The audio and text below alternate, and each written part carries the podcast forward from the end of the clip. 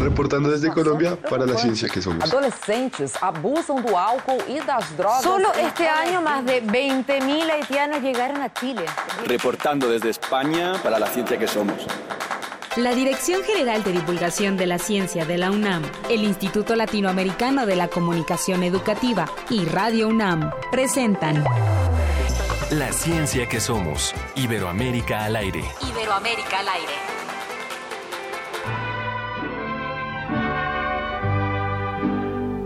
Estas son las mañanitas que cantaba el rey David.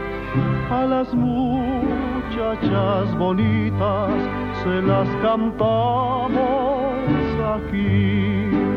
Si el sereno de la esquina me quisiera hacer favor de apagar su linternita mientras que pasa mi amor. Despierta, mi bien, despierta, mira que ya amaneció. Ya los pajarillos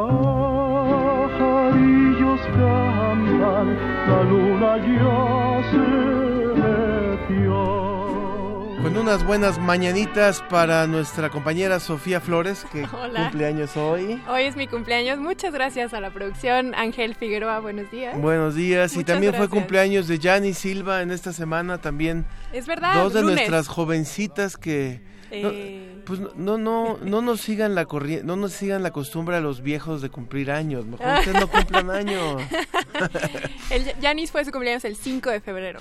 Muy bien, pues muchas felicidades a ellas dos y para todos los que en esta semana en nuestra América Latina que escuchan la ciencia que somos han cumplido años, pues esta es la forma en la que acá celebramos al cumpleañero, además de una buena un, un buen pastel o una buena torta, Torta. como le llaman en algunos países.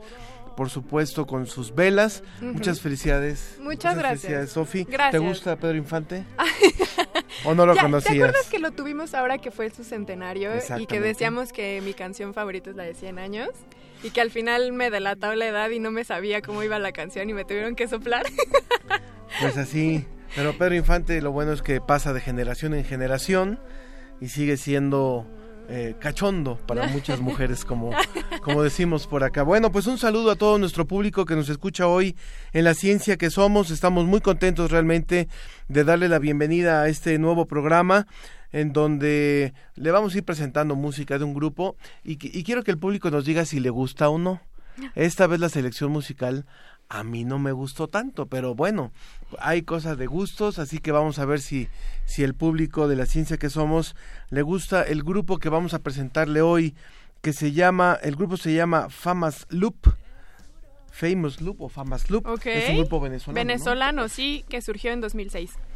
Bien. Vamos a escuchar. Ellos tocan algo así como una mezcla de pop, rock y electrónico que denominan un género musical llamado cuckoo pop. Es mejor así sin ti. Tu amor me sabe ayer, me sabe ayer.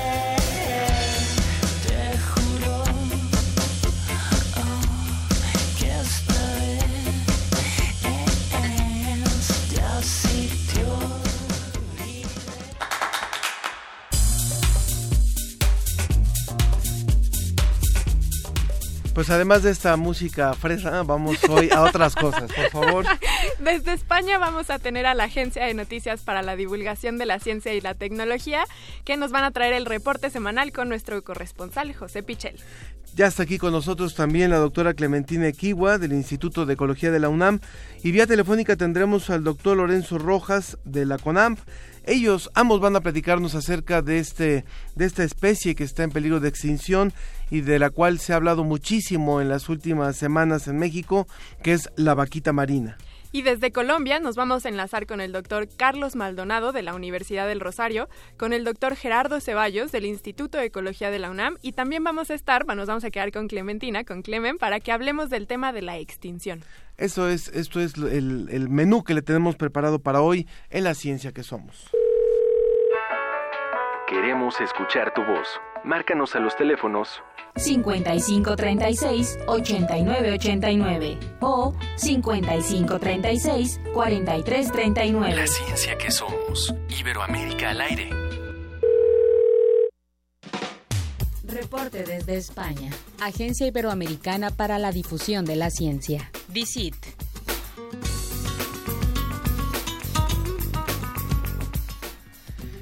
Pues ahora sí nos enlazamos hasta Salamanca, en donde nuestro colaborador y amigo José Pichel ya está listo con mucho frío para darnos el reporte de lo más destacado en Iberoamérica en temas de ciencia. ¿Cómo estás, José?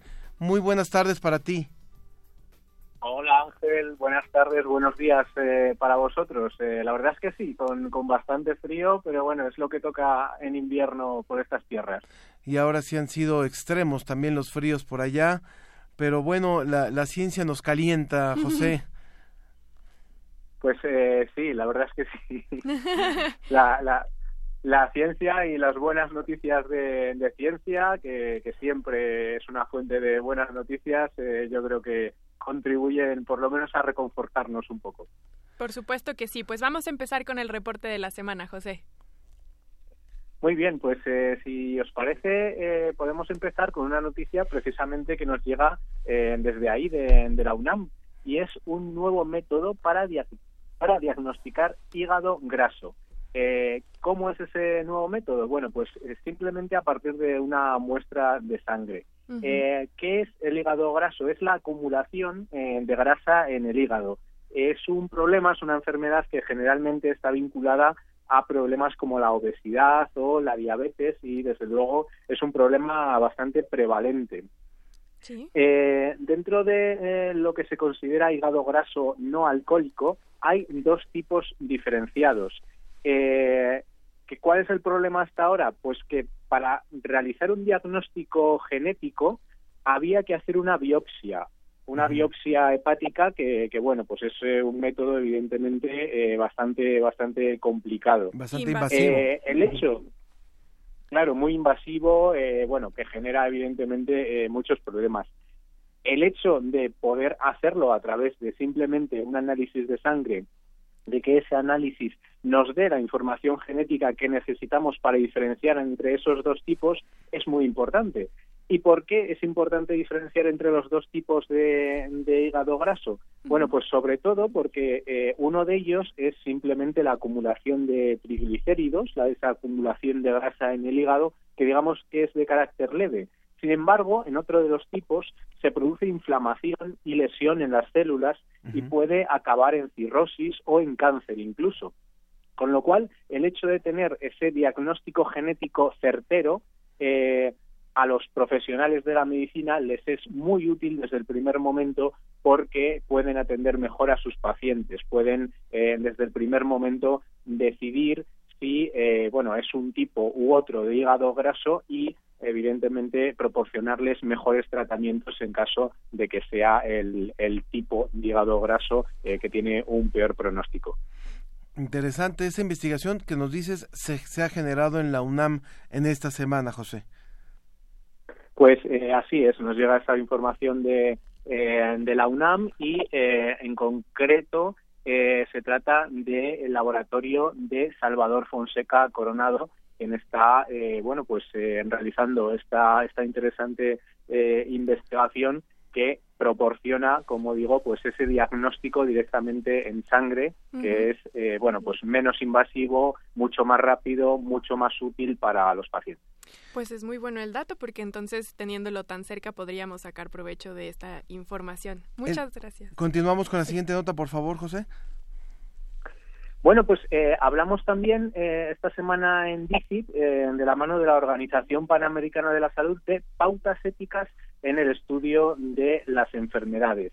Eh, evidentemente, toda investigación que tiene que ver con seres humanos eh, se tiene que regir por unas pautas éticas. Eh, creo que es perfectamente comprensible por todos cuando se va a llevar a cabo una investigación en la que se involucra a personas directamente.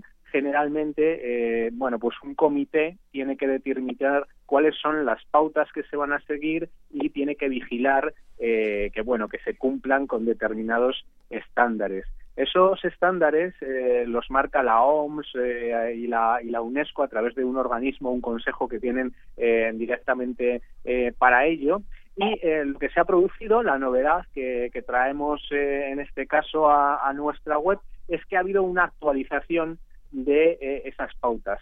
Ahora eh, se recogen 25 pautas y ¿cuál es el cambio más reciente? Bueno, pues digamos que eh, hay una serie, hay cuatro o cinco nuevas normas que podemos comentar si, si os parece, que tratan un poco de profundizar, bueno, pues en la protección del paciente y en que los pacientes se beneficien también del hecho de participar en, en ensayos clínicos. Por ejemplo, eh, un, un ejemplo que me parece importante y además muy relevante para, para América Latina, eh, sin, sin ir más lejos. Cuando se llevan a cabo investigaciones en, en zonas en las que faltan recursos, es importante, eh, según estas nuevas pautas éticas, que los resultados puedan revertir en la propia comunidad de pacientes que se presta a esa investigación. Es decir, que si al final eh, de esa investigación se obtienen medicamentos, se obtienen nuevos procedimientos que puedan servir para mejorar la salud, la gente que ha participado en esa investigación pueda beneficiarse directamente de ellos sin eh, necesidad de incurrir en ningún coste, ya que esa investigación se ha desarrollado gracias a su colaboración. Eh, me parece un- un, eh, una pauta, desde luego, muy, muy interesante eh, y, y muy a tener en cuenta. Eh, hay otras, por ejemplo, eh, el consentimiento informado, que digamos que eso evidentemente ya existía, pero se amplía un poco el concepto. Eh, también el hecho de involucrar a la comunidad eh, que participa en una investigación en un sentido más amplio, que tenga en cuenta sus valores, que tenga en cuenta eh, bueno pues eh, su forma también eh, de, de vivir un poco y, y de, y de actuar. Y eh, por ejemplo otra cosa que, que me parece muy muy relevante de estos pequeños cambios que se han introducido es el concepto de vulnerabilidad que a veces dejaba fuera de las investigaciones a determinados colectivos. Es decir, eh, a veces ante una investigación se podía decir, bueno, eh, tenemos niños, eh, tenemos mujeres que eh, son un colectivo vulnerable, entonces les vamos a excluir de la investigación. Bueno, esto que en principio parece bueno, eh, se está demostrando que a la larga contribuye a no tener en cuenta características específicas de ciertos colectivos. Entonces, cuando en una investigación no tenemos en cuenta, por ejemplo, las características propias de las mujeres embarazadas, eh, al final eh, esa investigación sale con un cierto sesgo. Sabéis que habitualmente, eh, bueno, pues se hace más investigación con hombres. eh, precisamente por este tipo de, de cosas y qué es lo que pasa que al final los resultados eh, atienden más a lo que pasa en, en la biología de los hombres y no de las mujeres no entonces ese tipo de cosas eh, lo que dicen estas nuevas pautas es que hay que ir caso por caso analizando eh, bueno pues cuándo se considera vulnerable a un colectivo y para qué tipo de, de investigaciones. Creo que también es muy importante tener en cuenta eh, este tipo de cosas. Y creo, creo, Sofía, creo, José, que esta parte es fundamental, por supuesto, en la investigación científica y también en la investigación social, porque muchas veces eh, algo que, que se ha discutido, por ejemplo, acá en México, es que cuando hay investigación social, que es investigación de campo, que se hace también un trabajo con comunidades para determinar algún tipo de, de hecho social, por ejemplo, muchas veces no se regresa el conocimiento obtenido a quien sirvió para este tipo de, encuestas o de investigación. Entonces creo que el que est- esto se vaya tomando con mayor cuidado en la investigación médica, como lo estás mencionando ahorita en particular, también sirve para que después pueda repercutir tal vez en, en- en la investigación en otras áreas, ¿no? Sí, sí, totalmente de acuerdo. Que ellos se vuelvan parte del trabajo y, y que haya una permeabilidad hacia la sociedad. Exactamente. Por supuesto, me parece, me parece muy relevante. Siempre eh, creo que a veces la investigación médica es eh, un campo mucho más sensible a cierto Mm. tipo de cosas y que a veces va por delante de, de otros en este tipo de cuestiones, pero creo que se podría aplicar, como bien decís, eh, a otros muchos campos de la investigación. Por supuesto.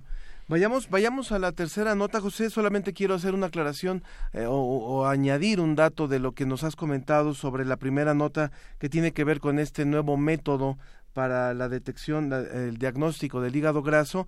El doctor Salvador Fonseca Coronado está ubicado en la FES, que es la Facultad de Estudios Superiores Cuautitlán. Para por si alguien quiere tener más información sobre esto, les damos el dato acá en México para que ubiquen perfectamente este Departamento de Ciencias Biológicas de la FES Cuautitlán, donde se encuentra el doctor. Vayamos al tema de las mujeres, José.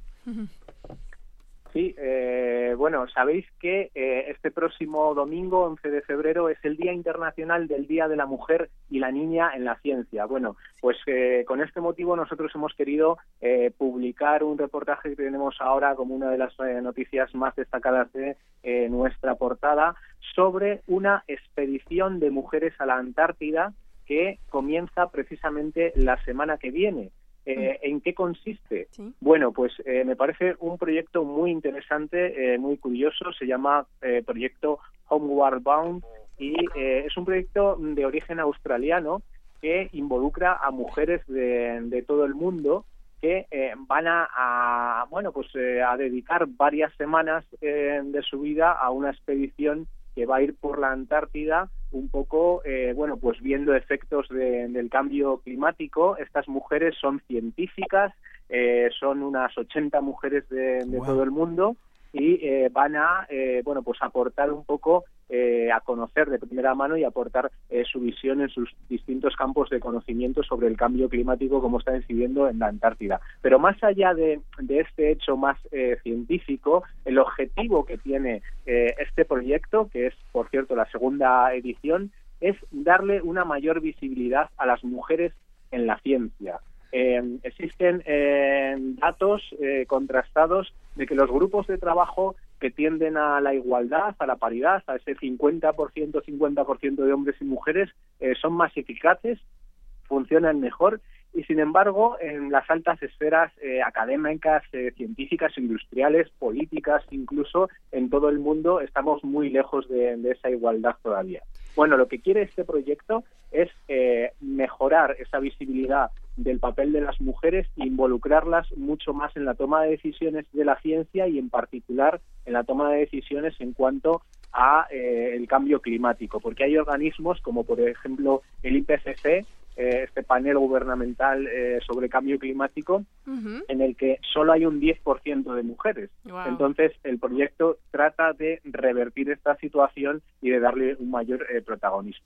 Bueno, entre estas 80 mujeres hay varias eh, de, de Latinoamérica y también de España. Hay cuatro de España y os puedo contar, por ejemplo, que eh, por parte de, de México, aunque es verdad que, que la mayoría de ellas trabajan en otros países, no trabajan en Latinoamérica, pero por parte de México eh, participa una mujer que se llama Sandra Guzmán, también hay dos de Perú, dos de Colombia. Nosotros hemos hablado en el reportaje con, con una de Venezuela, que, que tiene bueno pues una historia curiosa porque gracias a esta popularidad que en su país le ha dado eh, el participar en este proyecto, pues ha podido contribuir a que se limpie un derrame de petróleo que hubo hace unos meses en, en el archipiélago de Los Roques.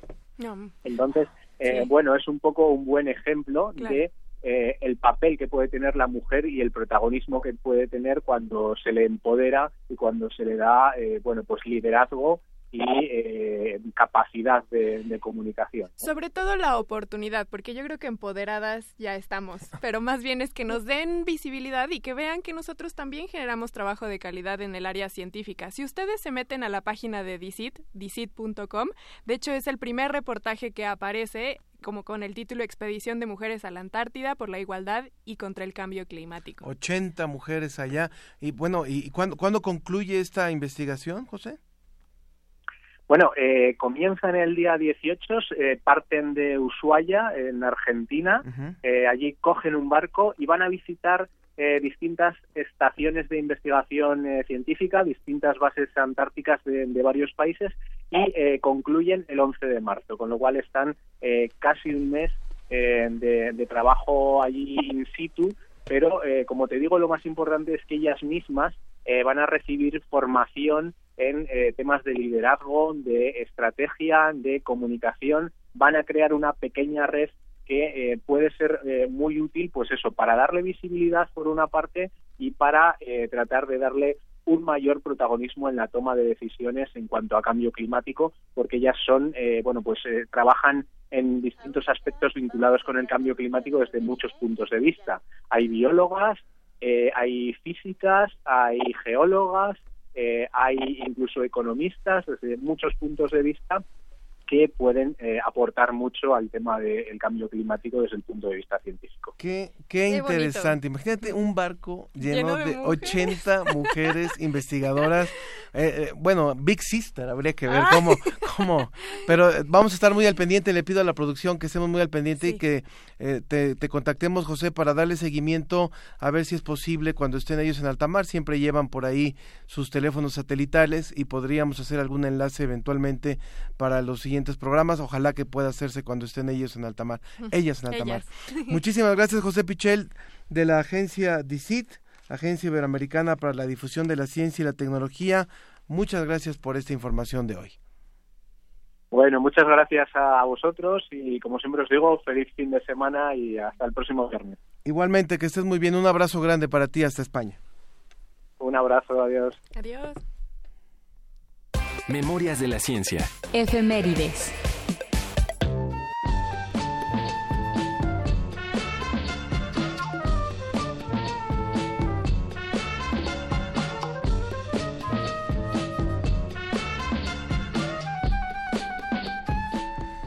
Pues ya está aquí con nosotros la otra cumpleañera, Yanni Silva, a las cuales les mandan, les mandan saludos ya eh, el público que nos está escuchando, Mario Mora y también Mark Heaven. Dice muchas felicidades, muchas felicidades, Sofía, felices veintitantos, lo deja así como genérico, ¿no? Así que Veintisiempre. Veintisiempre, bueno. Esa es una buena forma de para ambas, que ambas que andan ahí todavía en la gloria de los veintitantos. Muchas todavía. gracias. Todavía. Y bueno, Janis, eh, justamente sobre este tema del cual nos hablaba José Pichel, de esta celebración que está programada para el día 11 que tiene que ver con las niñas y las mujeres en la ciencia. Tú nos has preparado un material. Así es. Bueno, justo este día, que es el Día Internacional de la Mujer y de la Niña en la Ciencia, El 11. el 11 de febrero, que es este domingo, eh, contextualizándoles un poquito, no tiene mucho que se No, hizo 2015. este este ajá, este día en el 2015 por la ONU y justo es porque ellos traen un plan, una agenda para el 2030 de sustentabilidad, de desarrollo sustentable y justo ellos dicen que la ciencia y la igualdad de género es vital para la para el desarrollo, tanto económico como social. Entonces, quisieron hacer este día para poder eh, impulsar todavía aún más eh, las oportunidades eh, hacia las mujeres y hacia las niñas. Es un reconocimiento al papel clave que ha tenido el género femenino en todo el ámbito de la ciencia y la tecnología. Entonces, justo es lo que quieren promover más educación, eh, más acceso a lo que es eh, la información, a la capacitación y a la investigación. Y no solo eh, contribuir en este ámbito, sino jugar en los papeles importantes como lo son cargos, ¿no? Por ejemplo, Mm. el que puedan tener eh, alguna gubernatura, el que puedan tener alguna eh, alguna dirección y que no solamente se les deje como los pa- los mm, las- Los papeles no protagónicos. no protagónicos y que ellas pueden contribuir demasiado a todo este mm, mundo de desarrollo, ¿no? Que de hecho si uno revisa las estadísticas, el número de estudiantes que ingresan a las universidades por lo- a- alrededor del mundo tiende a ser esta, este número, que ingresan a las universidades es 50-50 e incluso a veces un poquito más, hay más mujeres en las universidades, pero conforme uno va avanzando en la cadena de, de progreso científico, las mujeres nos vamos rezagando por muchas razones. Por muchas razones y, y principalmente sociales, ¿no? Entonces, em, justo a veces, bueno, yo lo viví en la facultad, que mi, mi, mi carrera, bueno, son cinco hombres y 45 mujeres, ¿no? y entonces es súper interesante porque eso nos lo, nos lo decía el maestro, ¿no? Esto para que se viera, esto era totalmente al revés, ¿no? Eran cinco mujeres y que eran de dinero porque las demás no tenían la posibilidad y los hombres eran los que gobernaban, ¿no? Entonces, les traje unos insertos de justo de científicas muy importantes y que son representativas totalmente en México y en la ciencia. Una de ellas es la doctora Rosaura Ruiz. Ah, Entonces, ella justo es de la Facultad de Ciencias Claro, bueno, de la UNAM. Fue, profesora mía. Mira, bióloga, catedrática, investigadora y académica, académica mexicana. Ella le da una entrevista al Colegio de México justo donde da su opinión sobre esto. Hay áreas en las que hay menos mujeres, en las física, la matemática y las ingenierías, la computación también. En esas áreas hay eh, entre 25 y 30% de mujeres. Eh, en otras áreas, como la salud o la biología, casi estamos parejos. Por eso es notable darse cuenta de que cuando somos estudiantes en, eh, salud, los médicos o, los biólogos y biólogas, eh, las mujeres terminan mucho más a tiempo, con mejores promedios, y luego ya cuando se trata de trabajar, entonces ya el trabajo es más para hombres que para mujeres. Y justo esto es lo que yo les comentaba, ¿no? O- O sea, las mujeres se nos cataloga incluso hasta más de ñoñas, ¿no? Pero somos como en esta parte más aplicadas y hay, lo- los hay, ¿no? También hay, hay hombres y hay compañeros que te han tocado que tú dices, oye, mis respetos, ¿eh? Entonces, justo yo les traigo una estadística que, que les investigué justo de la, de la ONU, que se hizo en 14 países en todo el mundo. España, Brasil, Estados Unidos, Argentina, abarcaron como gran parte del globo. Entonces, hacen una estadística de la licenciatura, maestría y doctorado, cuál es la probabilidad de que los hombres la terminen y la probabilidad de las mujeres. Y literal es un doble. O sea, por ejemplo, en la licenciatura nosotras un 18% y ellos un 37%. En la maestría nosotras un 8% y ellos un 18%. En el doctorado nosotras un 2% y ellos un 6%. Y justo como tú lo decías, Sofi, en lo social, en, en muchos ámbitos de que a veces una eh, queda como madre, por ejemplo, se trunca en este asunto, ¿no? Y muchas de las ocasiones es como de, ¿saben qué? Este, pues yo termino mi carrera y déjame, este, yo, yo, yo mantengo al bebé y te mantengo a ti y ya si quieres tú después puedes terminar. Y muchas de las veces no pasa así. Entonces, justo también les traigo otro, otro inserto de Silvia Torres también, es de, De la la Facultad de. Ciencias y ella, bueno, es una de las astrónomas mexicanas reconocida por ser una de las primeras a nivel nacional en obtener su doctorado en astronomía. la mujer tiene tanto talento y tanta capacidad como los hombres y que el no haber hecho, no haber logrado la participación de mujeres en la ciencia ha sido un desperdicio de la mitad de la humanidad. Y dicen también que, que las mujeres que siguen, que han logrado éxitos que a veces son muy energéticas y muy masculinizadas, es posible que sí, porque para lograr avanzar, en, en ocasiones es necesario como que tomar más, más esfuerzo, más, más energía, más, más ímpetu. Y pues eso lo- los hombres a veces lo sienten amenazador. Y justo también quiero que escuchen a una de las, bueno, divulgadoras de ciencia más famosas. Entonces ella es Julieta Fierro y tiene también este comentario. Hay pocos ejemplos de mujeres exitosas, que sean científicas, que estén contentas, que tengan una vida plena, que sus hijos sean exitosos, que tengan la bola de amigas, que hagan muchas otras cosas además de hacer ciencia. Y que además tengan un poder adquisitivo importante, porque también el, el salario, la brecha salarial es No hay muy igualdad. importante. Ujú. Sí. Justo. Pues muchas gracias por esta información, No, no, no, Yanis, gracias y a creo ustedes. que tenemos que seguir trabajando mucho, hombres y mujeres, para poder tener un mejor equilibrio, porque a todos nos beneficia. ¿eh? Trabajo en equipo. Por eso a mí me gusta mucho trabajar con puras mujeres. La mayoría son mujeres. Bueno, vamos a una pausa, vamos a una pausa del, del, del INE y continuamos en unos minutitos más con la ciencia que somos. No se vaya. no sé dónde voy. Yo quiero estar donde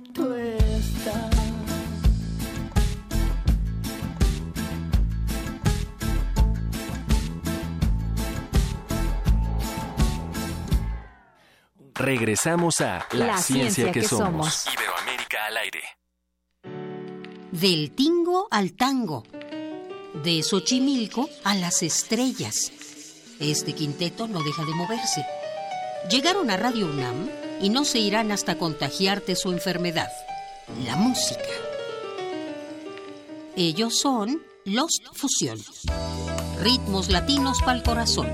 Viernes 9 de febrero a las 21 horas en la sala Julián Carrillo de Radio UNAM. Entrada libre. Sé parte de Intersecciones, el punto de encuentro entre varias coordenadas musicales. Radio UNAM, experiencia sonora. ¿Sabes qué es un observador electoral? Son las y los ciudadanos interesados en el desarrollo de las elecciones, que tienen la oportunidad de observar los actos del proceso electoral. ¿Te interesa? Fíjate bien. La convocatoria para ser observador u observadora electoral en el Estado de México ya está a la vista. Infórmate en www.ieem.org.mx. Mira, ve y observa. No hay pretexto. Participa. IEM, Instituto Electoral del Estado de México. Dicen que lo que empieza bien, acaba bien. Si en 2016 tramitaste tu credencial para votar y todavía no la tienes, aún estás a tiempo de recogerla y evitar que la destruyan, porque eso nos cuesta a todos. Ve por ella antes del 2 de abril para mantener tu registro en el padrón electoral y así no tendrás que empezar el trámite de nuevo. Recuerda, tiene que ser antes del 2 de abril. Porque mi país me importa, yo ya recogí mi INE y votaré en las próximas elecciones del 1 de julio. Instituto Nacional Electoral, INE. Saborear una paleta o sellar una carta. Para ser gracioso o ser grosero.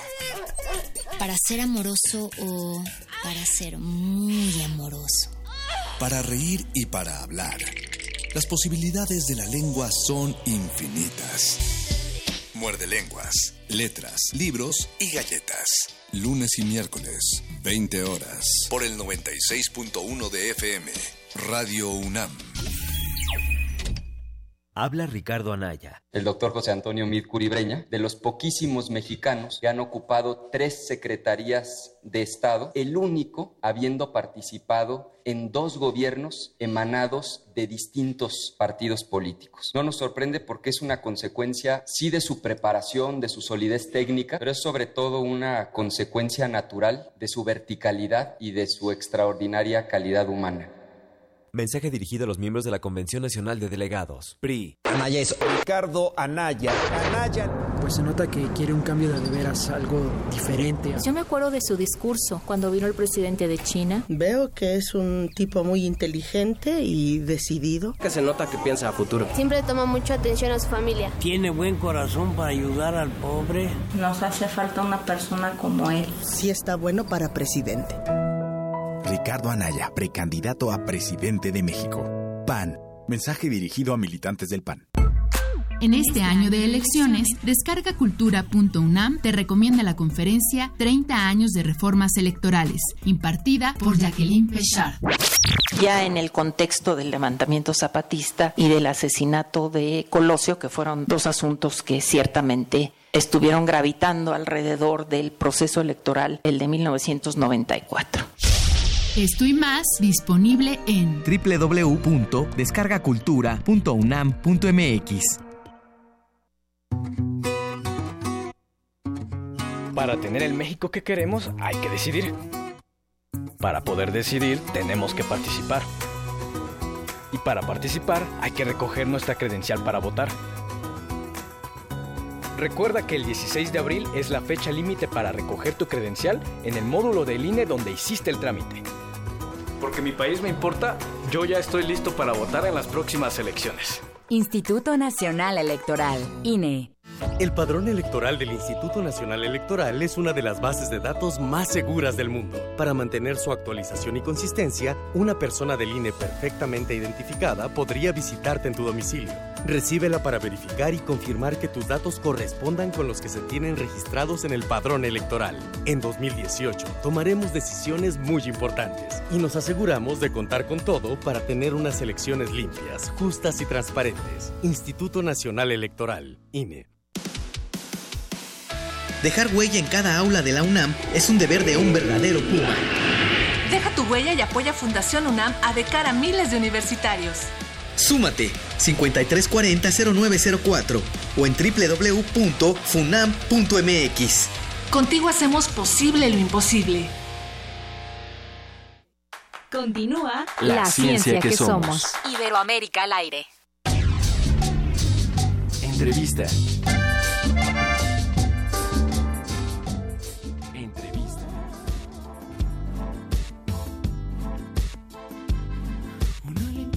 El sol, un chihuahua Manhattan. Yo quiero estar donde tú estás.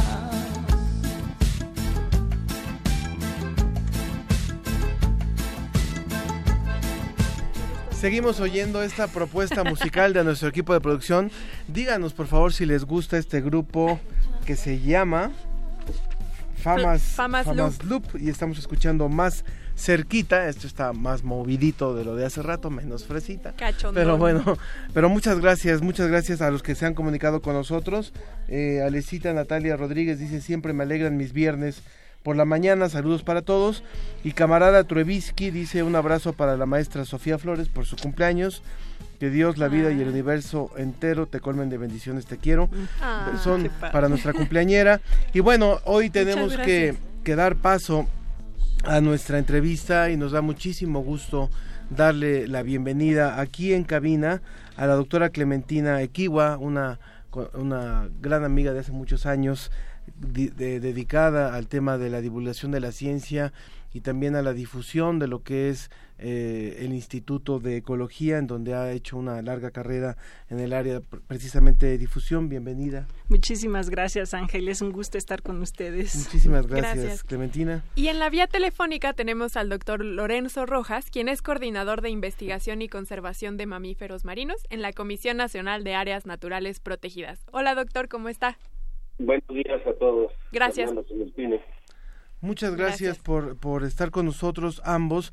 Y bueno, lo decíamos al inicio del programa, el tema de la vaquita marina está ahora en el ambiente, afortunadamente, pero también eh, por una situación verdaderamente grave.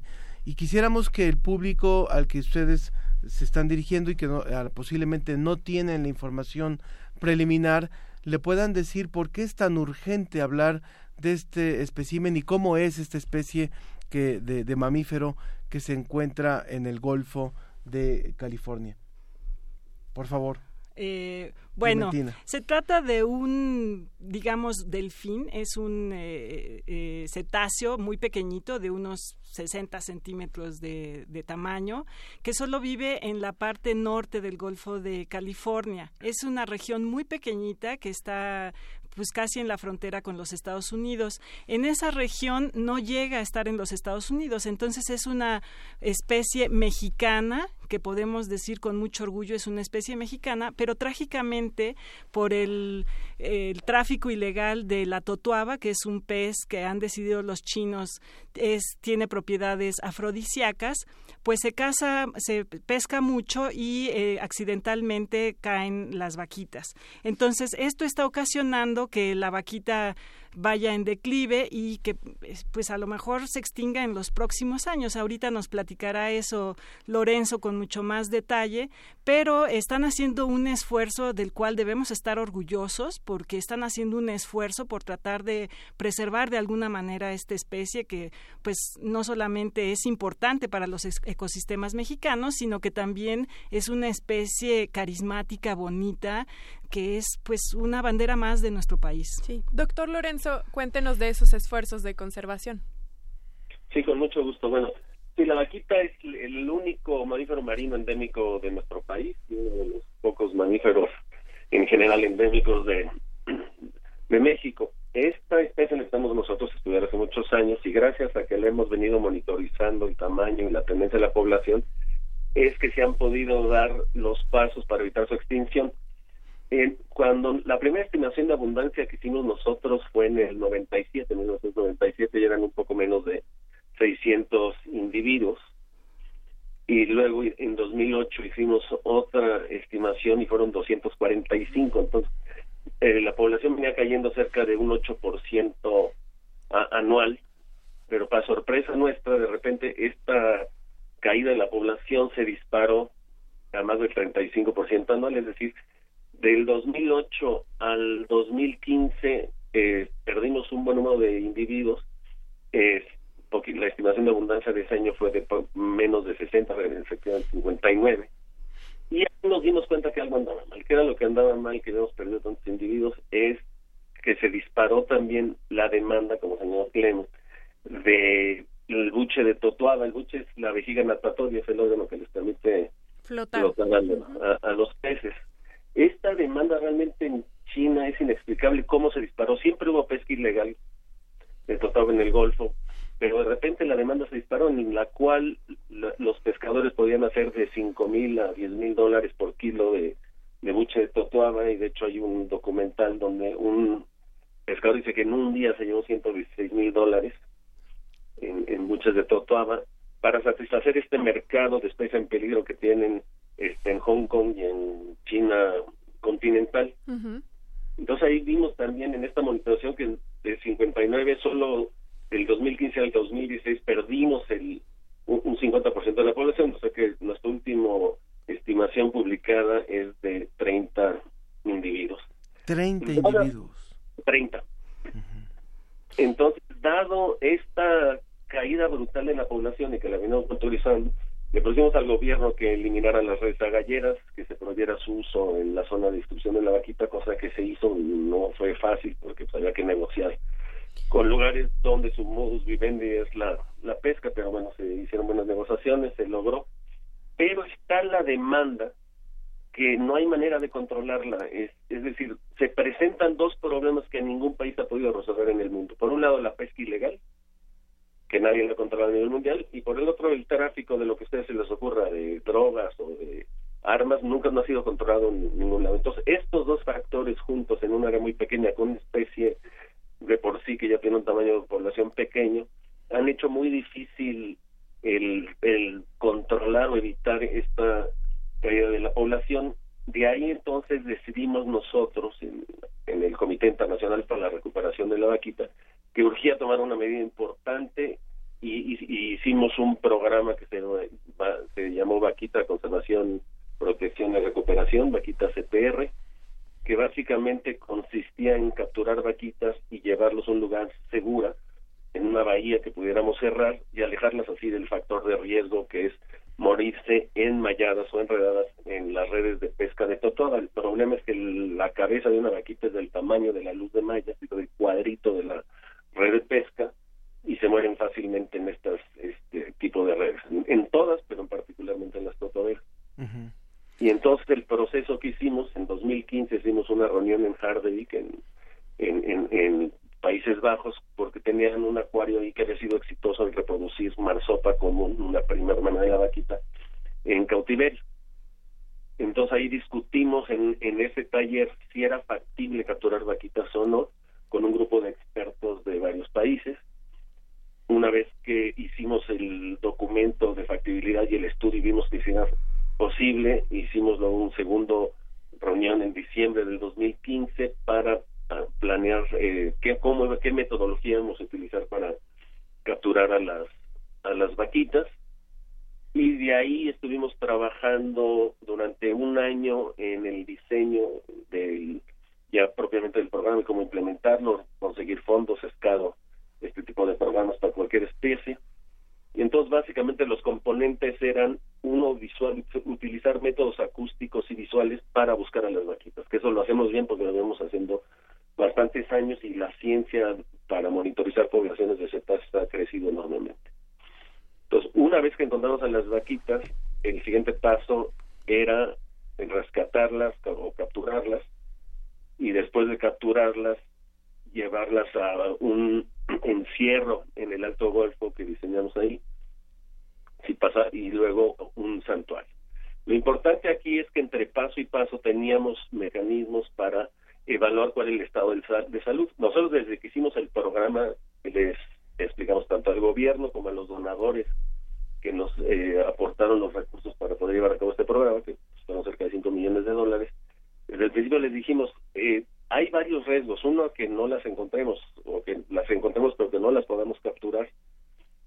Pero los riesgos mayores es que la capturemos y en el momento de la captura se muera, porque no sabemos nada de la vaquita, ya había, poca información sobre su conducta, excepto lo que nos decían algunos pescadores. Y que de hecho fue lo y que de hecho fue lo que ocurrió, ¿no? Cuando pudieron capturar una a finales del año pasado y que a, mí me, me, llamó mucho la atención alguna de las notas que se publicaron porque decía una declaración que hizo usted que que nunca había llorado como en aquella ocasión este cuando vio que había muerto ese ese ejemplar que habían podido rescatar.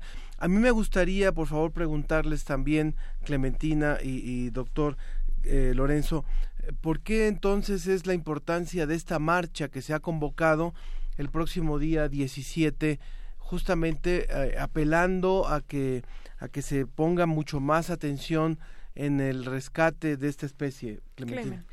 Bueno, eh, pues una es, como dijo Lorenzo, es una especie de la cual eh, solo hay en México, es muy difícil tener un animal marino solo en, en nuestra región y que sea endémico de nuestro país. Y otra, bueno, es una llamada de atención a toda la naturaleza. Eh, ya explicó Lorenzo que es un abatir allá en el norte del país por no solamente la pesca ilegal, sino es eh, en todos lados está sucediendo. Entonces tenemos que ser atentos a lo que estamos ocasionando en el planeta. Si esta especie se desaparece, pues es nuestra negligencia. No sé tú qué, qué opinas, eh, Lorenzo. Sí, creo que tiene varios valores. Uno, dejar muy claro que es una procesión, porque un reportero me dijo es una procesión este mortoria. Le dije, no, la vaquita no se ha extinguido. Hay gente que no sé de dónde se le ocurrió eso, pero bueno, no, no, no está extinta la vaquita, la tenemos, la seguimos monitorizando en estos momentos pero es una marcha además muy interesante porque está organizado por el sector cultural de la ciudad más que por las ONGs o por nosotros. Es, es una iniciativa de, de, una serie de museos de Patricio Robles Gil, un reconocidísimo fotógrafo de la naturaleza. Entonces es una marcha a favor de la vaquita, que hagamos este, el último esfuerzo por conservarla. Pero como bien dice Clemen, también es una señal de evitar que se repitan este tipo de cosas en México, en el mundo. La vaquita pasó de ser una especie mexicana hacer un símbolo internacional de la conservación, dada esta relación que existe entre su extinción y la demanda de un producto en, en el otro lado del mundo, ¿no? en China y en Hong Kong. Sí, doctor, porque mientras usted hacía la descripción de este proceso de venta y, y caza ilegal, yo me pongo a pensar, bueno, es que cómo negocias con alguien que hace miles de dólares al día para que deje de hacerlo. Es muy difícil llegar a ese punto de negociación y ustedes van a estar manejando esta marcha el 17 de febrero. Va a partir del Museo Rufino Tamayo en dirección a Antropología y si ustedes los quieren seguir en las redes sociales están manejando el hashtag Vaquita Marina. Pero cuéntanos un poco más, Clemen. Y procesión Vaquita Marina. hashtag procesión Vaquita Marina. Sí, sí, sí. Eh, bueno, nos pueden eh, aprender más en la página www.procesionvaquita.org. Y bueno, seguirnos en las redes sociales del Instituto de Ecología, nos googlean y nos encuentran fácilmente, ¿no? Pero bueno, la importancia de esto es, como, como comentaba Lorenzo, es que si es una tragedia, pero el problema ambiental no solamente es de nosotros, estamos eh, muy frecuentemente hablando de que, bueno, ¿qué les estamos dejando a los niños? Y los niños van a tener que resolver, o los jóvenes van a tener que resolver el problema. No, es un problema de actual, es un problema de nosotros y es una injusticia que les dejemos un mal mundo a la juventud. Entonces, eh, el mensaje que yo le doy a, a los jóvenes, empezando por mis hijos, es que tenemos que arremangarnos las manos y sentarnos a trabajar todos en conjunto. Y este es un ejemplo de lo que se debe hacer. Va a haber niños que van a estar haciéndonos el recuerdo de que hay muchas especies más en peligro de extinción y aunque ahorita haya, no sé, 30 vaquitas, es muy importante hacer lo que sea, hacer el último esfuerzo para que esto no suceda y que no se repita. Eh, ¿A qué horas es la marcha? A las 10 de la mañana va a salir del Museo Tamayo, ahí va a haber, pues sí, hay gente que está buscando de alguna manera hacer un ritual, pero es un ritual personal, no tiene que ser religioso necesariamente. Yo personalmente no, no practico ninguna religión, pero sí estoy consciente de que hay gente que a lo mejor siente que, que pueda ser de alguna utilidad. Tenemos varias llamadas del público y sé que el doctor Lorenzo tuvo que salirse de una reunión eh, para poder atender nuestra llamada, entonces no quiero tampoco abusar, doctor Lorenzo, si le parece, leemos rápidamente estas llamadas y le damos respuesta y ya lo liberamos. Me parece bien. Muy bien. Eh, la señora Lorena Terrazas de Coyoacán dice, he escuchado mucho de la vaquita marina, pero hasta ahorita escuchándolos entiendo el problema de este animal. ¿Dónde puedo saber más de la, de la vaquita? ¿Saben en qué mes es mejor ver ballenas en Baja California? Y felicidades a la conductora. María de los Ángeles también dice, yo, ciudadana a pie, ¿qué puedo hacer para ayudar a conservar la vaquita marina? También por acá nos preguntan que por favor si podemos repetir la página eh, web y dónde vamos a marchar. Y también Rodrigo Cepeda nos pregunta qué otros animales marinos mexicanos están en peligro de extinción y como dicen las demás, ¿cómo podemos ayudar a conservar estas especies? Doctor Lorenzo. Ah, bueno, de Vaquita hay varias páginas, en, de, la, la, que menciona Clemen, hay otra que se llama Vaquita CPR, en la, en la página, creo que es Marnata, hay más información al respecto. Creo que hay bastante en, en, en, la, en las redes de información de la WWF también tiene una página con información sobre la vaquita, bastante buena, por cierto. Otras especies, México tiene un récord brutal de, efectivo para evitar la extinción de mamíferos marinos. O sea, la ballena gris no se extinguió por la casa comercial y el elefante marino no se extinguió por la casa comercial y el lobo fino de Guadalupe, que es un lobo marino, no se extinguió por la casa comercial, es porque México detuvo este y reguló eh, la protección de estas poblaciones. Entonces tenemos un muy buen récord en ese sentido. De hecho, el elefante marino llegó a estar como está la vaquita ahorita, menos de 30 individuos y ahorita hay más de mil. Entonces, e, este es un reconocimiento que se ah, Eso, eso nos da un poco de, de esperanza. eh, cuando dice María de los Ángeles, ciudadana de a pie, ¿en qué puede ayudar? Pues que vaya primero a la procesión para que vea el trabajo que se está haciendo alrededor de ello y yo creo que preguntar y estar al tanto de lo que está haciendo Vaquita y expresar sus puntos de vista es importante porque cualquier programa de conservación depende de la opinión pública para que sea exitoso. Claro. y además yo agregaría que es importante ser consciente en todo lo que nuestras acciones en la vida diaria. No necesariamente se trata de, andar a pie o este rasgarse el corazón, como digo, no, pero ser consciente de todo lo que hace uno todos los días, no consumir en exceso, no tirar la basura en cualquier lado. Son cosas muy sencillas que no le implican mucho trabajo a la gente. De hecho, en un momento más que, que despidamos al doctor Lorenzo, vamos a continuar hablando sobre el tema de la extinción, porque finalmente pues es, es, parte de un todo, el, el, que estos animales estén en peligro de desaparecer. En este caso, bueno, es muy puntual, ha habido un abuso de la cacería, de la caza de otra especie que es la totuaba, como nos lo han explicado, pero en, en, en el país y en el planeta están existiendo muchos fenómenos permanentes de extinción y de eso vamos a hablar en un momento más. Doctor Lorenzo, Muchísimas gracias. Doctor Lorenzo Rojas, coordinador de investigación y conservación de mamíferos marinos de la Comisión Nacional de Áreas Naturales Protegidas. Muchas gracias por el trabajo que está haciendo. Muchísimas gracias. Nos vemos el sábado, ¿no? Nos vemos el sábado 17. Nos vemos el sábado 17. A las 10 de la mañana. A las 10 ahí en el Tamayo.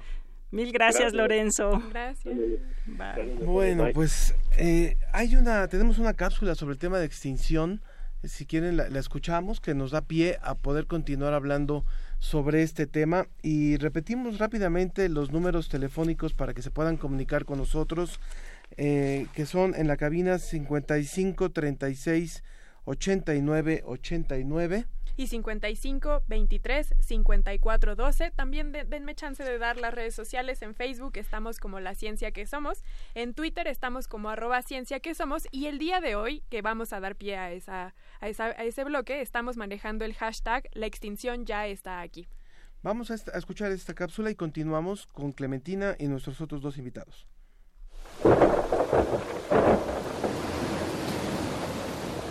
En el Cretácico, hace más de 65 millones de años, se respiraba vida. Los reptiles conquistaban los cielos, los continentes y los mares. Muchos de los antepasados de los árboles que hoy habitan nuestros bosques también surgieron durante esta época. No obstante, estos tiempos lejanos llenos de vida fantástica los recordamos en nuestra conciencia colectiva por la tragedia del colapso. De un momento a otro, el meteorito que impactó en lo que ahora es Yucatán marcó el final de una era y el inicio de la nuestra. Quizá es el asombro por saber que hasta los más grandes animales pueden desaparecer, pero aquel impacto de meteorito no ha sido la más grave de las extinciones que han ocurrido en la historia de nuestro planeta. En realidad, hasta donde tenemos registro, la vida ha pasado por cinco grandes extinciones. La más grave de estas sucedió hace 245 millones de años, durante el Pérmico, cuando solo quedó el 4% de las especies que habitaban la Tierra. Los nombres y el tiempo de las otras tres extinciones no importan por ahora, pero en cada una de las cinco grandes, como se les conoce, los fenómenos que causaron cada devastación de la vida son diversos. En algunas, al parecer, los glaciares se derritieron, en otras aumentaron tanto que la temperatura de la Tierra cambió. En otras se piensa que los volcanes tuvieron tanta actividad que los niveles de oxígeno y el clima cambiaron. En todas, algún fenómeno natural diezmó la vida.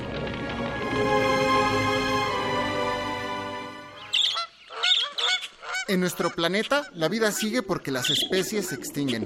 Este es un ciclo natural. La muerte abre paso a otros individuos mejor adaptados a condiciones que siempre están cambiando. La evolución y la extinción bailan juntos para que la vida no pare su fiesta en la Tierra. Hoy en día nuestro planeta pasa por tiempos difíciles. Sabemos que de forma natural hay un número aproximado de especies que se van a extinguir en cierto tiempo. Por ejemplo, el número de vertebrados que hubieran desaparecido de forma natural desde 1900 a la fecha debería de ser cercano a nueve especies. Sin embargo, en nuestros tiempos, tan solo pensar en la extinción de nueve especies de vertebrados parece una locura. En poco más de 100 años han desaparecido 468 especies de mamíferos, aves, reptiles y anfibios. Dependiendo del grupo al que señalemos, las especies se están extinguiendo de 10 a 100 veces más rápido de lo que naturalmente ocurre. Y de acuerdo con una reciente investigación encabezada por el doctor Gerardo Ceballos del Instituto de Ecología de la UNAM, la velocidad a la que están desapareciendo estas especies alcanzará la magnitud de aquel meteorito yucateco en tan solo tres generaciones más. Estamos en la antesala de una nueva gran extinción, la sexta grande.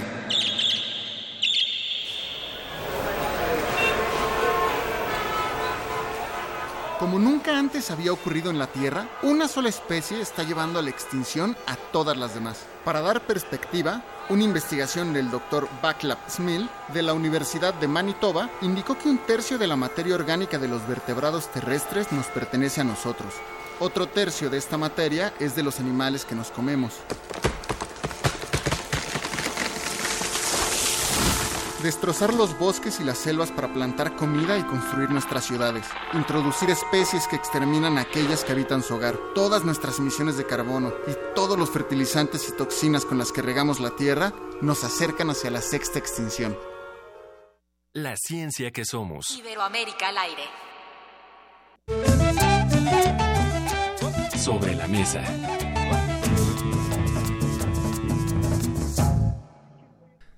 Pues estamos listos para continuar con nuestro tema sobre extinción. Ya estamos aquí sobre la mesa. Continuamos, por supuesto, con la doctora Clementina Equigua, quien es eh, parte del equipo de la Unidad de Divulgación y Difusión del Instituto de Ecología de la UNAM, pero también ya está con nosotros desde Colombia el doctor Carlos Maldonado de la Universidad de Rosario en Colombia. Buenos días, buenas tardes para usted, doctor. Hola, buenos días, buenas tardes para todos y muchas gracias por la invitación. Gracias a usted por estar con nosotros. Muchísimas gracias, doctor Carlos Maldonado. Y también aquí en México ya está el doctor Gerardo Ceballos, de quien hablaba también esta cápsula sobre extinción. Él es investigador titular del Instituto de Ecología de la UNAM. Gerardo, ¿cómo estás? Te mando un abrazo. Hola, buenos días. Buenos días, muchas gracias, todo bien. Muchas gracias, muchas gracias. Qué bueno. Estamos bien. Muy bien. Bueno, pues eh, estamos listos. Eh, hemos hablado en la primera parte de nuestro programa sobre el caso específico de la vaquita marina, que ha estado muy en, en los medios de comunicación a partir de de, del esfuerzo que se ha hecho a partir incluso de decisiones políticas a las que se ha llegado. Ahí no hemos hablado ni de Leonardo de, DiCaprio ni de Carlos Slim, tal les vamos a preguntar. Pero lo que, queremos también es hablar del, del asunto de, de esto de, que nos planteaba esta cápsula de la extinción para saber hasta dónde tenemos que ver a la extinción de las especies como parte de un proceso natural y hasta dónde está la acción del hombre, de los hombres y de las mujeres, por supuesto, del ser humano, del ser humano que, que por, por un abuso de los recursos llega a estos límites. Eh, les doy a ustedes la palabra. Doctor Carlos, si quiere que ahora que logramos la comunicación hasta Colombia, le pedimos a usted la primera intervención. Bueno, eh, muchas gracias. Eh, yo creo que eh, existe una cierta combinación entre factores naturales y factores humanos, pero no obstante eso, es bastante evidente que ah, la acción humana, dicho en general, es la determinante en la sexta extensión en marcha que estamos testeando. un acontecimiento, digamos, calamitoso, creo que en perspectiva evolutiva, eh, lo sabemos, ya, ya ha acontecido en otras ocasiones. Eh, ciertamente no de la misma manera. Cada extensión ha sido absolutamente singular. Eh, y ah, lo que lo que tenemos ante nosotros es básicamente un cuello de botella apasionante, muy difícil desde el punto de vista evolutivo. Eh, eh, contextualícenos porque probablemente no toda la audiencia entiende qué es esto del cuello de botella y por qué tiene una implicación importante en las extinciones. Eh, ¿Cómo no? ¿Cómo no? Digamos que desde el punto de vista natural, eh, sabemos que eh, cada cierto tiempo, aproximadamente millones de años, ha habido extinciones masivas por factores naturales, por ejemplo, el meteorito que cae en Yucatán y que los, Álvarez descubren, la que estamos planteando en este momento eh, um, corresponde a una cierta periodicidad, pero la magnitud, digamos, la extensión en masa eh, es, es, bastante preocupante eh, debido a los consumos de energía, a la, los, los, los, los tipos de vida y demás, que los seres humanos han decidido adoptar. Bien. Doctor Gerardo Ceballos. Sí, mira, este, básicamente eh, yo creo que aquí hay una cosa muy importante. La extinción natural no tiene que ver nada con la extinción masiva que estamos ocurriendo en este momento. Como bien mencionamos, ha habido cinco extinciones masivas en tiempo geológico en los últimos 600 millones de años. Las extinciones masivas se les llaman así porque tienen tres características. Eh, la primera es que son catastróficas, es decir, que han arrasado con el 70 o más por ciento de la vida en el planeta, han sido geológicamente muy rápidas, en cuestiones de cientos de miles o millones de años, y este han sido causadas por una catástrofe natural, un meteorito, vulcanismo, cambio en la configuración de los mares. Se les llama extinciones masivas porque eh, normalmente, como tú mencionabas, la evolución se compone de dos procesos, la especiación, que es eh, la generación de las especies nuevas y la extinción. Pero en tiempo, esto ocurre en tiempos geológicos, es decir, una especie, hay especies que en promedio tienen, se, ha calculado, por ejemplo, los mamíferos entre 1 y, y 10 millones de años. Nosotros hicimos un, un estudio hace eh, en 2015 que entre paréntesis se volvió viral, llegó a más de 100 millones de personas en tres semanas. Eso quiere decir que el público en general ya está muy interesado en el tema en donde precisamente dijimos, bueno, las tasas de extinción normales, o sea, las normales, las naturales, en los últimos dos millones de años, que son las que están mejor evaluadas, indicaron que se extinguía una especie de vertebrado, ¿sí? Por cada cinco mil especies presentes en ese momento, cada 100 años. Es decir, si tú tuvieras cinco mil especies nada más, esperarías ver una extinción en 100 años. Si tuvieras diez mil especies, esperarías ver dos extinciones y así, ¿no? Y lo que hicimos nosotros es evaluar lo que se ha extinguido en los últimos eh, 100 años de los vertebrados, mamíferos, aves, reptiles, anfibios en el planeta, y peces, perdón. Y lo que encontramos es que las tasas de extinción, fíjate lo grave esto, las tasas de extinción en los últimos 100 años han sido 100 veces más rápidas que las tasas de extinción normales. Lo que se extinguió en 100 años tendría que ser, si fuéramos este, muy conservadores, se debería haber extinguido en 10.000 años. Y si fuéramos menos conservadores, tendría que haberse extinguido en 28.000 años. De ahí la gravedad del problema. De ahí es que nuestro estudio ha demostrado de manera ya fehaciente, con datos directos, no con estimaciones, de que ya entramos a la sexta extinción masiva. Y más recientemente hicimos el mismo ejercicio, pero con poblaciones, las poblaciones de 27 mil especies de vertebrados, y lo que encontramos, que tomando en cuenta especies muy comunes, comunes, raras, en peligro de extinción y muy amenazadas, todo el rango de especies que encuentras en la naturaleza, más, fíjate, más del 32% de las especies, y eso que los datos no, eh, eh, como puedes eh, pensar, en una base de datos tan grande, 27 mil especies, no son tan buenos en muchas especies, pero aún con esas deficiencias, el 32% de las especies están perdiendo poblaciones. Yo antes de seguir con, con, estos datos, hablaba fuera del aire con la doctora Clementina, porque yo le preguntaba, ella me dijo que probablemente usted, eh, doctor Gerardo, podría ayudarme más bien con esta información. Mi pregunta era si hay especies que incluso todavía ni siquiera están descritas, que como los biólogos han dicho que pueden llegar a existir, por ejemplo, se acaba de decir que actualmente conocemos menos mamíferos que de los que de verdad existen en el planeta nosotros comúnmente relacionamos la, al conocimiento de especies extinguidas con vertebrados, pero en realidad también se extinguen hongos, bacterias, plantas ah, que no han sido descritas. ¿Cómo pueden ustedes hacer estimaciones de las especies que incluso no sabemos o que podemos predecir que existen, ¿cómo podemos llegar a decir se van a extinguir estas si todavía ni siquiera las describimos? Ni siquiera, eso no, no, es un, no, es un, no es un factor que podamos eh, evaluar, pero lo que podemos evaluar es lo que sí existe, lo que estás tú diciendo que es importante. Entonces, por un lado, de lo que ya sabemos que está descrito, sabemos que está extinguiéndose muy rápidamente. Después de nuestro estudio en vertebrados, como tú bien lo dicho, dijiste, salieron estudios en invertebrados, en plantas, en, en todos los grupos ha ocurrido una extinción masiva o sea, una extinción muy alta en los últimos siglos. Ahora, lo que tú mencionas, hemos descrito alrededor de dos millones de especies, ¿sí? En total. Se calcula que puede haber entre 15 y 100 millones de especies.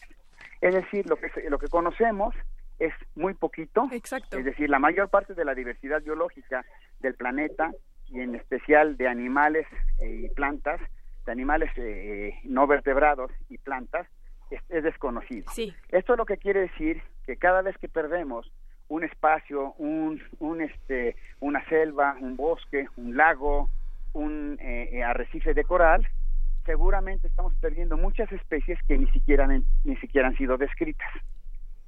Pero aún con solamente con lo que ya sabemos que está escrito, las tasas de extinción son 100 veces más altas de lo que ocurrió en los últimos dos millones de años. Y eso habla del enorme gravedad del problema. Eh, estamos hablando con el doctor Gerardo Ceballos, investigador del Instituto de Ecología de la UNAM, también el doctor Carlos Maldonado de la Universidad del Rosario en Colombia y la doctora Clementina Equigua del Instituto de Ecología de la UNAM. Afortunadamente hay mucha participación del público y nos interesa muchísimo darle salida a las inquietudes del público. Entonces, si les parece, vamos dando lectura a algunas de las llamadas. Hay varias que tienen que ver con el tema de la vaquita marina. Si les parece, abordamos eso rápidamente para cerrar ese, ese, ese tema y, hay otros sobre el tema de extinción, ¿les parece? A ver, eh, nuevamente camarada Truevisky dice, hace unos meses vino a México Leo DiCaprio y se entrevistó con Enrique Peña Nieto para hablar del peligro de extinción de la vaquita marina. ¿Qué resultados hubo de dicha entrevista, Clementina? Pues eh, Leonardo ha estado muy activo en eso y no realmente no sé a ciencia cierta si ha estado dando financiamiento, pero ha estado muy involucrado y yo he visto presencia de su ONG aquí en México. Entonces él está muy preocupado y por supuesto y bueno, es que es difícil hablar con Leonardo directamente porque se queda uno boquiabierto, pero pero eh, con su personal sí es, es factible hacerlo y, bueno, están que aprovechó su imagen, finalmente aprovechó su, su, su, fuerza mediática para llamar la atención sobre el tema. Carlos Estrada. perdón, Adelante, eh, Gerardo.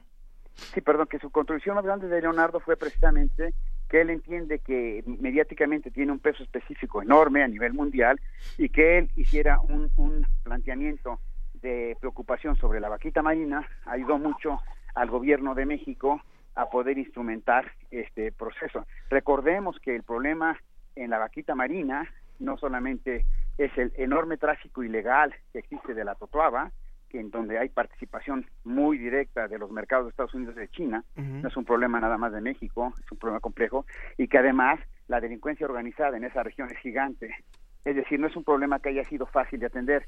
Que Leonardo DiCaprio se eh, eh, estuviera y que eh, alzara su voz de preocupación ayudó mucho Ayudó a visibilizar. México a poder visibilizar e implementar medidas más estrictas, ¿no? Por supuesto. Carlos Estrada también dice, los escucho todos los viernes, me gusta la información de ciencia de España. Qué bueno que traten el tema de nuestra mexicanísima vaquita marina, eh, ¿dónde la puedo ver? Bueno, ah, seguramente hay mucha información en, en la web y también ya se dijeron algunas páginas. Y, y José Pérez pregunta por qué la vaquita es tan especial para México también sobre el tema y con eso cerramos el tema de vaquita también porque nos interesa que participe el doctor Maldonado que no, no lo hemos escuchado tanto. Arturo Mejía dice qué interesante que se toque el tema de la vaquita marina. Algunas especies se han extinguido en los meses recientes. Es importante concientizar a la sociedad sobre el papel que desempeñan estas especies en nuestro planeta y para nuestra existencia bueno, sí, eh, eh, podríamos decir, bueno, ¿qué tiene que ver la vaquita, no? ¿Por qué es tan importante? Bueno, estas especies que son carismáticas y bonitas y atractivas para la gente con la que hay cierta afinidad, digamos, personal, que de alguna manera nos recuerdan quizá a personajes que vimos en la tele o lo que sea, son especies que nos ayudan a conservar un ecosistema. Nosotros en biología las llamamos... Hay, eh, eh, especies sombrilla, siempre se me olvida la, traducción, pero las llamamos eh, especies sombrilla, y entonces nos ayudan a proteger todo un ecosistema o todo una región. Entonces, por eso son importantes. A la hora que se desaparezca la, la totuaba y desaparezca la vaquita, pues no sabemos la raíz, ¿no? Todo lo que va, se va a venir eh, detrás de ello, porque ah, sabemos que existen las cadenas tróficas y estas dos especies pertenecen a una cadena trófica. Todos lo vemos en la escuela, ¿no? Claro. Yo quisiera hacer una breve intervención. El doctor Carlos. Es muy pertinente lo que es. es importante porque es, es endémica de México, es decir, exclusiva de México, por lo tanto la responsabilidad final de salvarla es, mexicana. Pero hay otra cosa, la vaquita marina y la extinción de especies, hay muchas razones filosóficas, éticas, morales, religiosas para salvarlas. Una razón importantísima es que los servicios ambientales, que son todos los beneficios que obtenemos gracias de la naturaleza, como la combinación correcta de los gases de la atmósfera para que haya vida en la Tierra, el ciclo del agua, el ciclo de nutrientes, etcétera, dependen de estas especies. Cada vez que perdemos una de estas especies es como si perdiéramos un ladrillo de una pared eh, que empieza a funcionar menos bien, más ruido, más luz. Va a llegar un momento en que si quitamos otras de esas especies hay un colapso. Es decir, las salvar a las especies que están en peligro de extinción de plantas y animales y los ecosistemas, fundamentalmente es salvar al ser, humano. No hay manera de que pueda haber vida humana con el bienestar que tenemos si sigue la extinción masiva como está ocurriendo. Y, tenemos no Sí, sí, sí, por favor, termine. Y tenemos nosotros estamos aventando ahora una, iniciativa que se llama Stop Extinction, que es una iniciativa que va a ser a nivel internacional, tratar de llegar a un acuerdo tipo el de París con la extinción de especies, porque es un problema enormemente grave que no está evaluado en su magnitud correcta. Y todas las estimaciones, fíjense lo grave que voy a decir, y lo digo con toda la responsabilidad de un científico que sabe que estas cosas son complejas, puede haber un colapso de la civilización en 30 años si la extinción continúa a las tasas que está ocurriendo. Esa, para allá iba justamente mi intervención que le quiero preguntar al doctor Carlos Maldonado, que está en la línea y que es pertenece a la Universidad del Rosario de Colombia. Tenemos aquí una llamada de Oscar Gutiérrez, que primero nos felicita, eh, nos, nos desea éxito con la marcha de la vaquita marina, pero dice que él, dice, la mancha urbana está acabando con la naturaleza y esa es la extinción del ser humano. Y esa es la pregunta que yo iba a hacer. Nosotros también, bueno, todas las especies del planeta tienen un umbral de éxito y después viene el colapso de la especie de manera natural y a veces eso también es, tiene que ver con las extinciones naturales de los organismos. Pero entonces en este papel los humanos, los seres humanos como especie, estamos también de alguna manera en peligro. Eh, manifiestamente que sí. Em, la idea de base es que durante mucho tiempo la comprensión de la vida del planeta en general estuvo centrada en términos de competencia. Ah, fue la comprensión clásica eh, de, origen darwiniano, en el sentido de que ah, los mecanismos de selección y los mecanismos de, ¿cómo se llama?, mediante los cuales unas, empresas, unas especies triunfaban sobre otras, fue la, fue la predominante. Pero hace muy poco tiempo, muy, muy poco tiempo, eh, hemos ampliado la ventana de observación y hemos eh, empezado a reconocer que la, vida es una, es, una trama completa, es una red completa. Eh, se mencionaban las, las cadenas tróficas, esa es una expresión de la muy interdependencia de los sistemas vivos entre sí, los sistemas vivos, los organismos, los ecosistemas, los biomas, los nichos ecológicos y demás. Y esta idea de, de, una gran cadena, un gran, gran trama, un gran entrelazado de los sistemas vivos, es la que sirve de marco o de basamento para la preocupación sobre la sexta extinción en masa. Em, eh, sí ha habido, eh, ¿cómo se llama?, manifiestamente extinciones, eh, cinco anteriores, pero em, eh, la, luz que hemos ganado sobre la muy fuerte interdependencia entre los sistemas vivos. Y entonces el, ser humano, muy bien se decía hace un instante, ya no es una especie clave. Lo mejor que podríamos asegurar es que somos, existen especies eh, sombrilla, eh, eh, desde, luego, y entonces el, el estar de los seres humanos no solamente pasa por los vertebrados y los mandibulados y los invertebrados, etcétera, sino incluso con, la, con, eh, eh, eh, cuatro niveles muy preocupantes, apasionantes desde el punto de vista intelectual, que son los virus, las bacterias, los parásitos y los hongos. Incluso hasta, esos niveles ah, se reduce, digamos, la preocupación. Desde luego los grandes ah, ah, vertebrados eh, son, son muy evidentes. Pero es esta, es, esta trama que llega hasta la existencia y la codependencia de, de, la vida en general con incluso esos niveles de, bacterias, eh, eh, virus, parásitos y hongos, el, el, que, el que está puesto sobre, la mesa. De suerte que es, es gracias a la luz muy reciente de interdependencias entre distintos sistemas uh, vivos entre sí y desde luego con el ser humano, que entonces aparece desde luego la preocupación por nuestra propia supervivencia. Yo le preguntaría, doctor Maldonado, de acuerdo a lo que decía Gerardo Ceballos, eh, ¿usted coincide con este con esta alerta de que si no, si mantenemos los niveles actuales de extinción en 30 años podríamos estar hablando de una crisis eh, real del planeta? los datos son los datos son contundentes eh, no, no, solamente la interpretación que hace Gerardo con la cual coincido sino que los datos mismos son sumamente contundentes. La única observación que yo haría afortunadamente no ha salido en el diálogo de hoy es que yo propondría no emplear la palabra del antropoceno que es muy boga por allá afuera eh, particularmente en en los, en los medios masivos de comunicación para designar el curso de la sexta extinción. Eh, ciertamente el impacto es geológico, pero eh, eh, el concepto de antropoceno, uh, ¿cómo se llama?, no sería el más afortunado. Claro. Sí, bueno, yo una cosa que le pido que recuerde el público es que cuando desaparecieron los dinosaurios, dio oportunidad para que surgieran los mamíferos.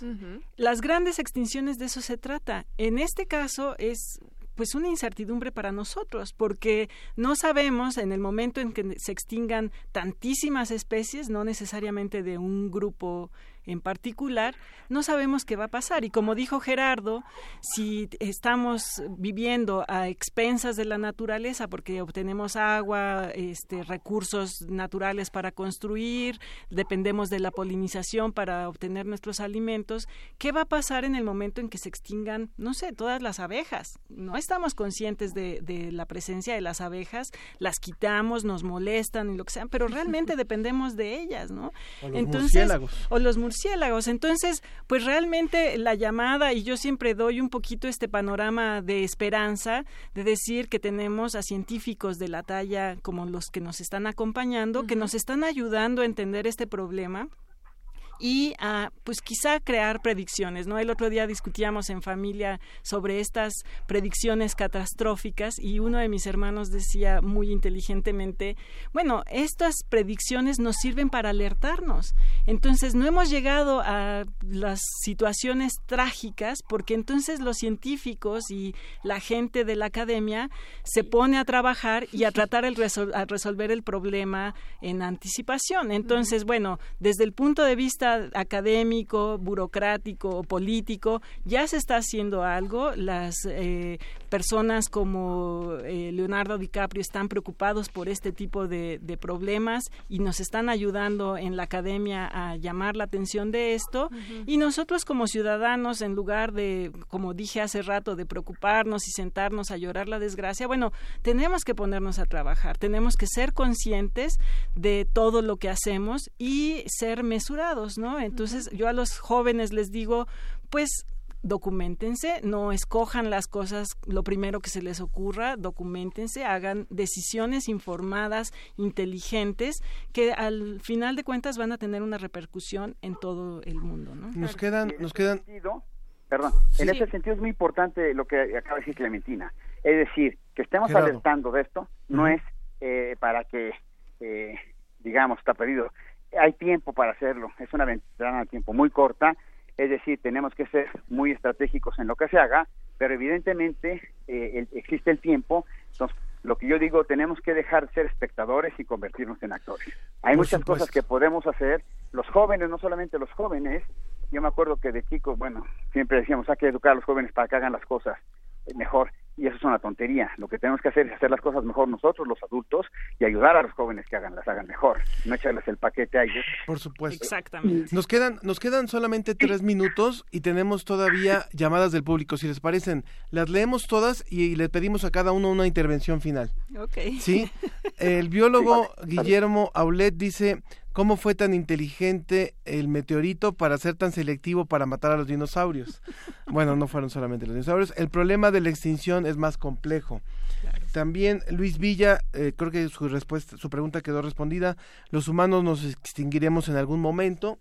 También Efren Martínez de Santiago Zapotitlán dice aquí en la Ciudad de México, en Tláhuac, en la Sierra de Santa Catarina, se está dando un una verdadera extinción de la flora y la fauna. Por ejemplo, los tlacuaches hay un programa de rescate para esta zona. Él es exalumno de la Facultad de Derecho de la UNAM y también eh, José Luis Vázquez Villegas. Un abrazo para la doctora Clementina. También por acá tenemos a Lisbeth García que nos dice que nunca imaginó que existieran seis extinciones, pensaba que solo existía la de los dinosaurios. Nos pregunta cuáles fueron las otras cinco.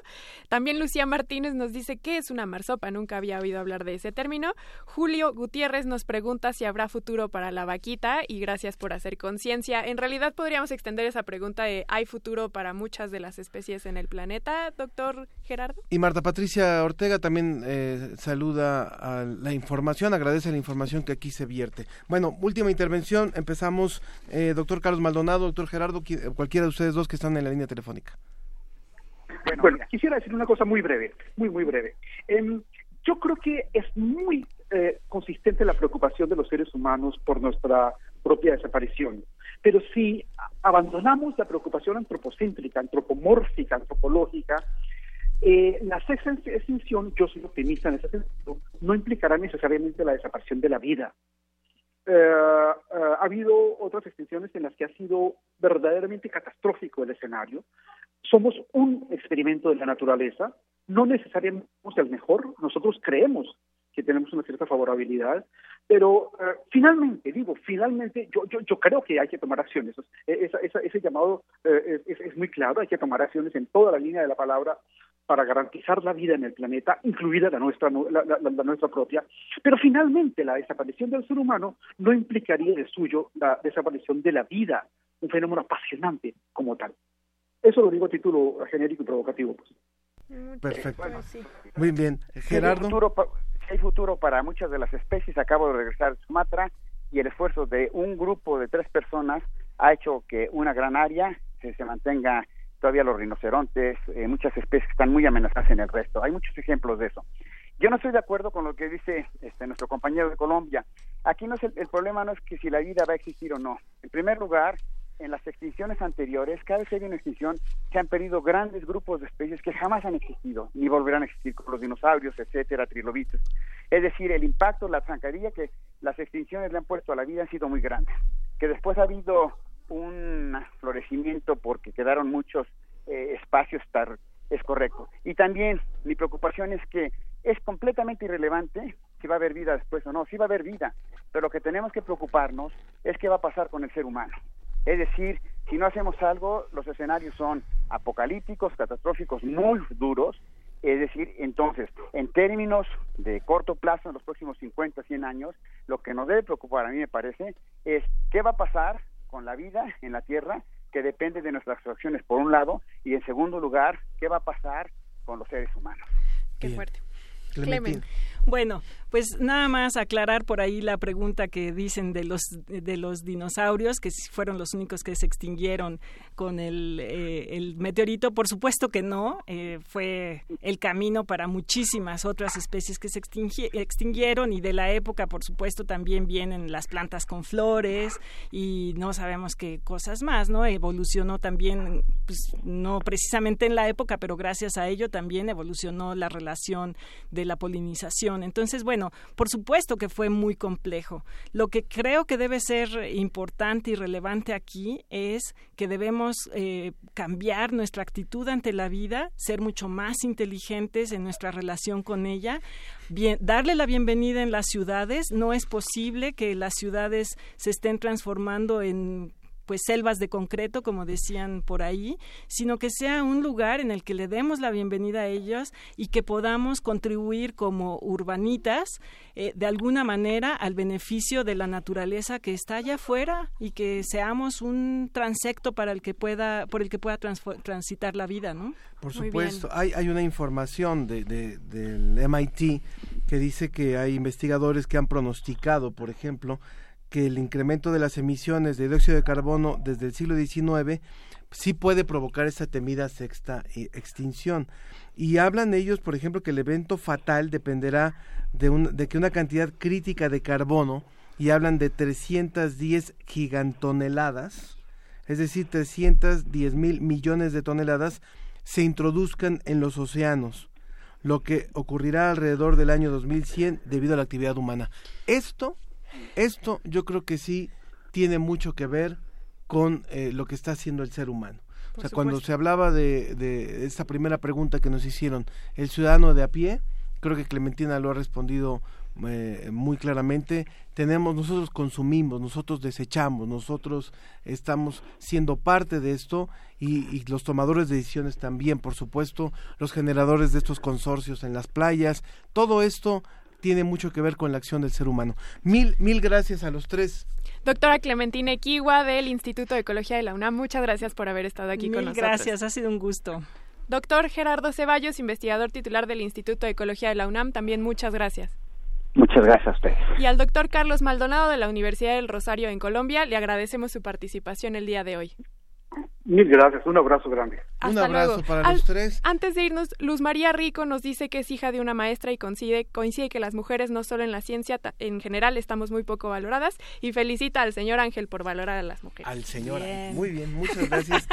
bueno, pues con esto, con este ánimo nos despedimos. Muchas gracias a todos los que hicieron posible este programa. Susana Trejo y Janet Silva en la producción. En la musicalización y redes sociales, María José Ramírez. Asistente de producción, Edwin Ramos. Operación técnica, Arturo González. Y en la producción general, Claudia Gesto. Por supuesto, un saludo a todos, a todas las estaciones que transmiten en directo y de forma diferida este, este programa La Ciencia que Somos. Nos vamos con los Beatles, Birthday.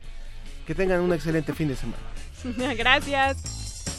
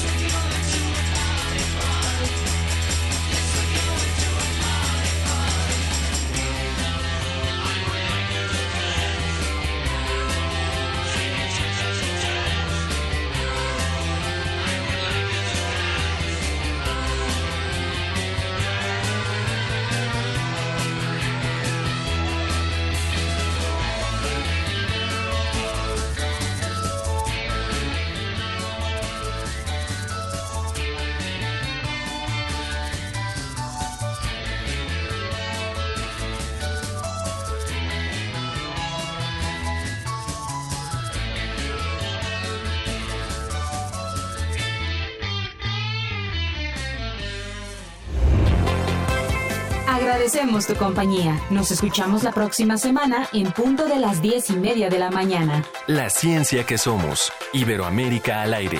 Una producción de la Dirección General de Divulgación de la Ciencia de la UNAM, el Instituto Latinoamericano de la Comunicación Educativa y Radio UNAM.